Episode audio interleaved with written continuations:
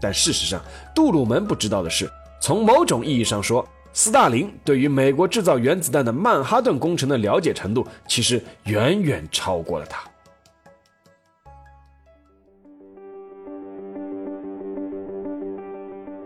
历史不是一个个简单的年份，历史也不是一串串冰冷的数字。历史不仅有深度、有厚度，其实也有温度。行事有态度，做人有温度。我是馒头大师，欢迎来到历史的温度，让我们读懂过去，活好当下，坦面未来。各位听众，大家好，今天我们继续馒头说历史的温度——谍海迷踪这个专辑。在我们的印象里啊，提起间谍，多半脑海里浮现出的是零零七的形象，啊，一手拿枪，一手拿酒，处惊不乱，红袖添香。但是呢，如果一个史上最危险的间谍是一个手无缚鸡之力的科学家呢？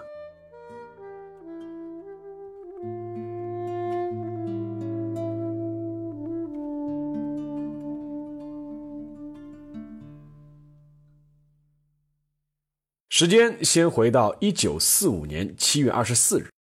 在德国的小城波茨坦，美英苏的波茨坦会议正在举行的过程中，其中一个重要的议题就是苏联何时出兵进攻日本。面对一直闪烁其词的苏联人，美国总统杜鲁门决定在这一天的休会期间给斯大林一个含蓄的提醒。他说。美国现在已经掌握了一种威力十分可怕的新武器。杜鲁门所指的就是在八天前，美国人已经成功试爆了全世界第一颗原子弹。按照杜鲁门的想法，斯大林至少应该有一个类似大吃一惊的表情。但是斯大林听到他这句话的时候，眉毛都没有动一下，淡淡的回了一句：“这很好，希望能用来好好打击日本人。”杜鲁门多少有些失望，因为斯大林居然连一个问题也没有提。杜鲁门把斯大林的反应归结为一个老牌政治家的不动声色和强自镇定，但事实上，杜鲁门不知道的是，从某种意义上说，斯大林对于美国制造原子弹的曼哈顿工程的了解程度，其实远远超过了他。杜鲁门之前虽然身为美国副总统，但是他也是没有资格知道曼哈顿工程这个项目的。直到罗斯福总统突然逝世之后，杜鲁门在接任总统位置后的第十二天，才在白宫办公室听到了工程负责人格罗维斯将军的汇报。他第一次知道，原来美国居然在搞这么浩大的一项工程。当时，杜鲁门一下子瘫坐在了椅子上。而斯大林呢？他从曼哈顿工程启动的时候就知道了。为什么？因为他内部有人。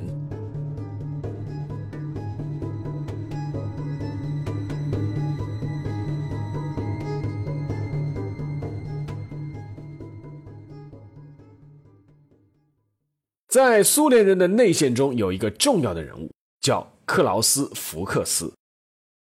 一九一一年十二月二十九日，克劳斯·福克斯出生在德国。早在中学时代，就在数学和物理方面表现出了惊人的天赋。福克斯的父亲、哥哥和姐姐都支持共产党，他本人也在读大学期间加入了德国共产党。一九三三年，希特勒通过国会纵火案，开始对德国共产党进行大清洗。福克斯的亲人都被陷害，家破人亡。悲愤之下的福克斯只能申请到英国避难，并且申请了英国国籍。一开始啊，福克斯在英国过得还算不错，师从在布里斯托尔大学执教的著名物理学家涅维尔·莫托，并在1936年以25岁的年纪就取得了博士学位。但好日子没持续多久，第二次世界大战在欧洲拉开序幕，英国遭受了德国的狂轰滥炸。开始实行敌对国家人员审查制度，先是对出生在德国的福克斯限制了人身自由，然后呢，又直接把他送到了加拿大魁北克的拘留营。在拘留营的岁月，深深影响了福克斯，因为和他关在一间囚室里的是资深的德国共产党员汉斯·卡尔。在汉斯·卡尔的影响下，福克斯的人生观和理想再一次被巩固。一九四零年的圣诞节。福克斯忽然收到了英国政府的一纸通知，告诉他：“你被释放了，并且请你尽快返回英国。英国政府之所以如此优待福克斯，并非是出于愧疚，而是要派他大用场。英国人启动了核心管计划，开始研究制造原子弹。福克斯回到英国后，立刻被安排进入了在伯明翰大学进行的原子弹研究工作。凭借极高的数学和物理天赋，福克斯很快就解决了一些明确原子弹基本参数所必须的重要数学问题。而英国政府也在不久之后给予了福克斯正式的英国国籍，并和他签署了一份保密协议，让他正式进入合金管计划的核心层。但是，福克斯并没有打算保密。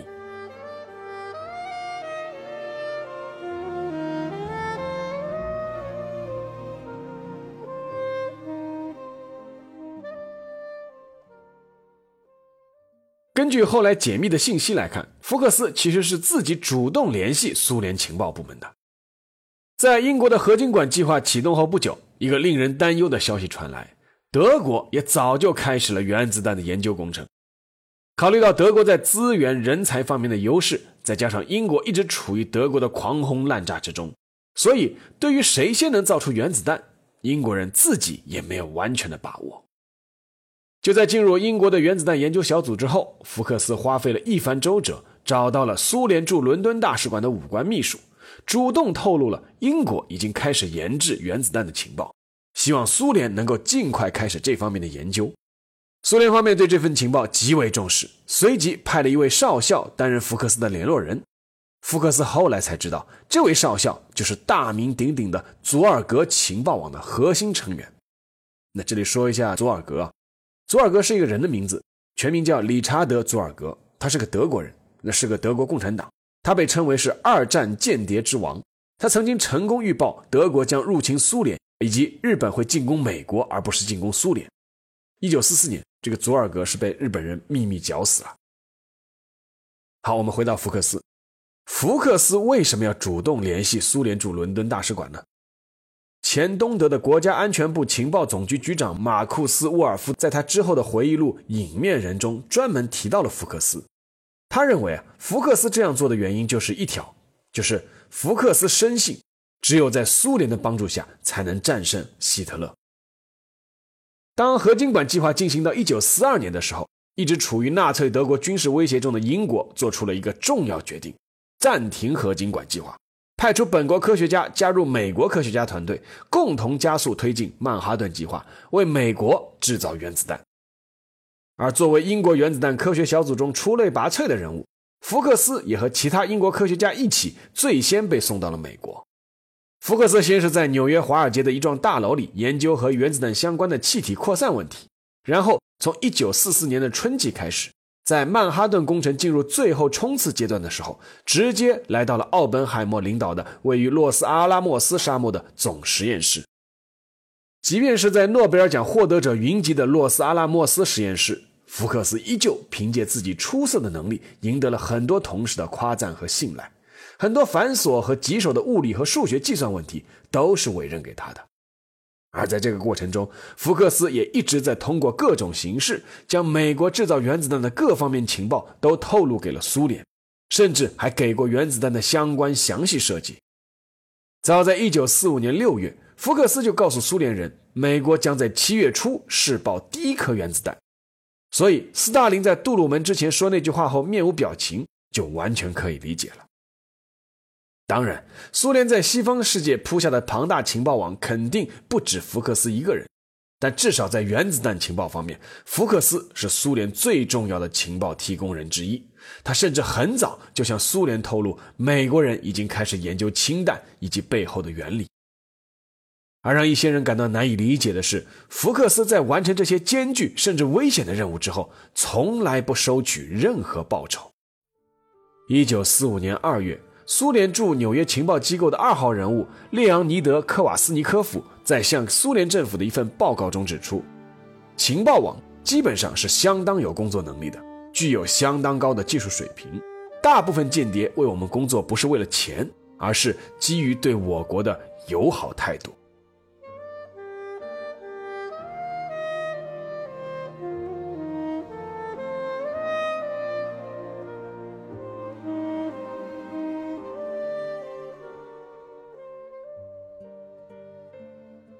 一九四五年八月六日，人类历史上第一颗用于实战的原子弹在日本广岛上空爆炸。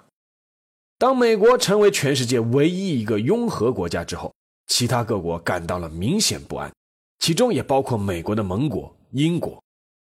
由于美国并不乐于向英国分享原子弹技术，而伦敦也不想因为没有原子弹而完全依赖华盛顿，所以二战一结束，英国就恢复了核经管计划。并且拨款一亿英镑，开始研制自己的原子弹。作为参加过曼哈顿工程的重要英国科学家之一，福克斯再一次被请回英国，担任了英国哈鲁埃尔原子中心理论物理处的处长。英国人重用福克斯当然是有道理的，因为在美国拒绝透露原子弹技术的情况下，在曼哈顿工程核心层工作过的福克斯就是一台人肉情报机。他可以将自己在美国接触的研制原子弹的各种经验、数据和情报都透露给英国。福克斯也确实是这么做的，但是他在大力推进英国研制原子弹的同时，也在以同样的方式帮助苏联人。一九四九年八月二十九日凌晨四点，一颗被命名为铁克瓦的原子弹在苏联东部的核实验基地爆炸成功。苏联成为了全世界第二个拥有核武器的国家。在大吃一惊的世界各国之中，情绪最激动的是美国。这不仅仅是因为自己辛辛苦苦建立的核垄断，在短短四年时间里就已经被打破，更是因为美国人深知曼哈顿工程的复杂程度。负责牵头的格罗维斯将军曾经断言，至少在十年之内，没有一个国家能制造出原子弹。这里要插一句啊，但是曼哈顿工程的首席科学家奥本海默也在当时说过另外一句话，那句话是：只要苏联人愿意，他们很快就能造出原子弹。思来想去，美国人只想得出一个原因，那就是内部出现了间谍。在联邦调查局局长胡佛的亲自牵头下，一场针对所有涉及过曼哈顿工程的科学家的缜密调查开始了。在通过层层审查、监听、分析之后，嫌疑圈越缩越小，最后定格在少数几个科学家身上，而福克斯就是其中之一。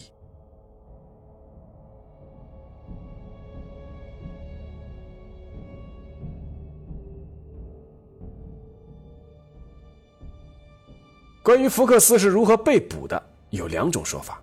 一种说法是。美国联邦调查局在破译了一系列电报之后，拿到了福克斯为苏联提供情报的确切证据，通报给了英国军情五处。军情五处随即逮捕了福克斯。福克斯对自己的一切行为供认不讳。而另一种说法还是来自前东德国家安全情报局局长马库斯·沃尔夫的那本《隐面人》。按照他在书里的说法，英国人当时只是怀疑福克斯，但是手头没有确凿的证据，最终。福克斯是被一套心理把戏给诱供出来的。当时，英国情报部门找到了福克斯所在研究中心的副主任，这位同时也是福克斯好友的副主任对福克斯表示：“如果福克斯你真的决定否认对你的所有的间谍指控，那么整个中心的工作人员都会信任你，愿意和你站在一起维护你的清白。但是，所有要做的就是福克斯，你必须要做出一个承诺。”面对自己好友的挺身而出，福克斯反而倒是退缩了。他原来胸有成竹，完全做好了应对情报人员盘问的回答，但是面对朋友的信任，他支支吾吾回答了几句之后就说不下去了。在吃准之后，英国情报部门在一九五零年二月三日拘捕了福克斯。在福克斯的所作所为被曝光之后，英国媒体大哗，称他是历史上最危险的间谍。一九五零年的三月一日，福克斯的审判开始了。其实，直到审判前，福克斯对于自己的罪行将被怎样判罚还毫无概念。他估计啊，自己会被判死刑，因为据他所知，当间谍的都是要被判处死刑的。尽管苏联当时并非英国的敌对国家，但是法庭还是给了福克斯判了一个向敌人泄露关键情报的罪名。不过呢，判决结果让福克斯松了一口气。是十四年的有期徒刑。至于为什么判罚会比预期的要轻，当时有舆论认为，福克斯虽然向苏联泄露了原子弹的情报，但苏联毕竟不是德国法西斯，而最重要的是，福克斯同时也将美国的原子弹情报告诉了英国，大大推进了英国的原子弹研发进程。就在福克斯入狱两年后，一九五二年十月三日，英国成功试爆了本国的第一颗原子弹，成为了全世界第三个拥有核武器的国家。而福克斯在狱中的服刑表现良好，前后减刑五年，在一九五九年就被释放出狱。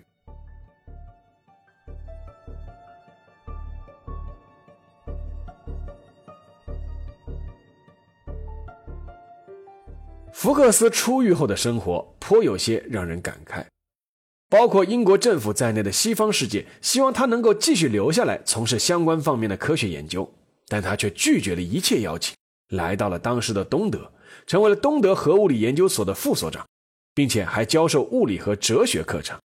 之后，他还成为了东德的科学院院士，被授予一级国家奖金和卡尔马克思勋章。应该说，福克斯在后半生的生活还是不错的，但了解他所做事情的人们始终关心一个问题，那就是苏联人是怎么看他以及对待他的。在福克斯的有生之年，苏联从来没有公开承认过和他有过任何接触，更不用谈公开表彰他的功绩。不过呢，据那位东德情报总局局长的回忆，在一九八三年。当年，两个负责和福克斯联络接头的苏联官员巴尔科夫斯基和费克利索夫曾拜访过福克斯，向他转达了苏联对他过去所做贡献的感谢。福克斯在一九八八年一月二十八日去世，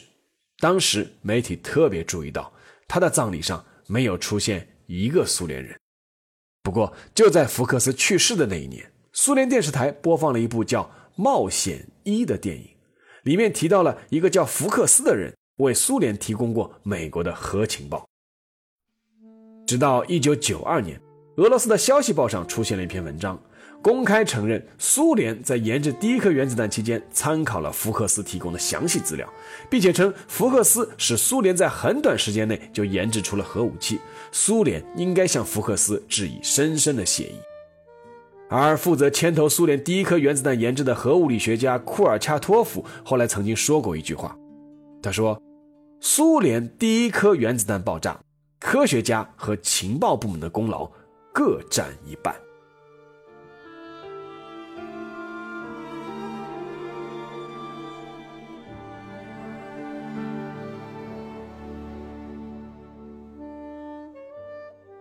好了，下面进入馒头说时间。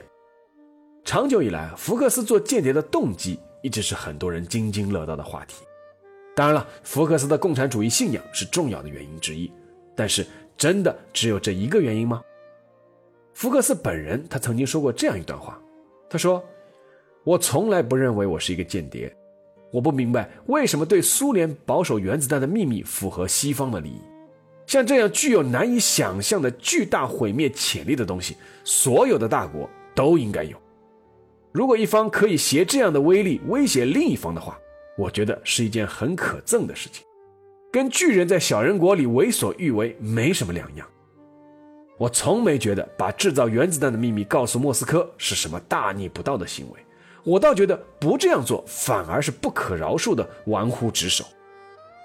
那从他这段话的意思来理解，至少在原子弹这个能够毁灭全人类的武器面前，福克斯的认识他已经超越了国界。而这也能解释他在效忠苏联的情况下，为何他也愿意推进英国的核武器研发。事实上，很多当时参与曼哈顿工程的科学家都和福克斯有类似的观点。他们其实对当时的苏联未必有什么好感。其实福克斯啊，他就表示过，并不是很喜欢斯大林。